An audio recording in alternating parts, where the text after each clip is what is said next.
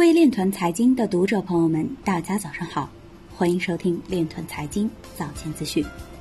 今天是二零二零年五月九日，星期六，农历庚子年四月十七。首先，让我们聚焦今日财经。日本收紧加密规则后，Derived 屏蔽日本用户，其他交易所也在权衡自己的选择。韩国釜山将在自来水厂管理中采用区块链技术。外汇管理局山西省分局深入推进跨境金融区块链服务平台应用，已有多家上市公司购买了浙商银行区块链应收款产品。所有以太坊交易中，超过一半的交易价格低于二十美元。矿工在过去一周减少比特币出售，或将推动比特币价格大幅上涨。密钥管理和聊天工具 Keybase 已被 Zoom 收购。CoinShares 宣布成立交易部门 CSCM。中国电信梁伟表示，区块链正成为运营商有效管理 5G 生态系统的新基石。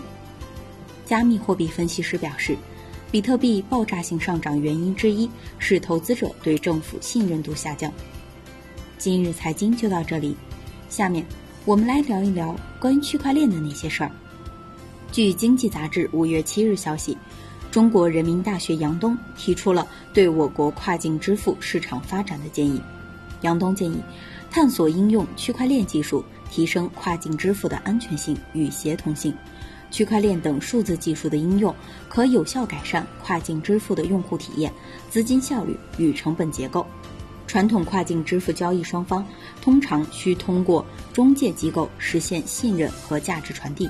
而区块链相关技术利用代码及规则的核心思想，解决不熟悉交易双方之间的信任问题，由此实现不涉及中介机构的交易双方数据直接交互。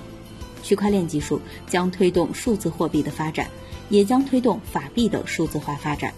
区块链跨境汇款最大的挑战是让每个用户都能使用区块链技术完成跨境汇款，这是一件没有先例的事。是一条之前没有人走过的路，需要和多个参与方一起协商，探索出解决方案。以上就是今天链团财经早间资讯的全部内容，感谢您的关注与支持，祝您生活愉快，我们明天再见。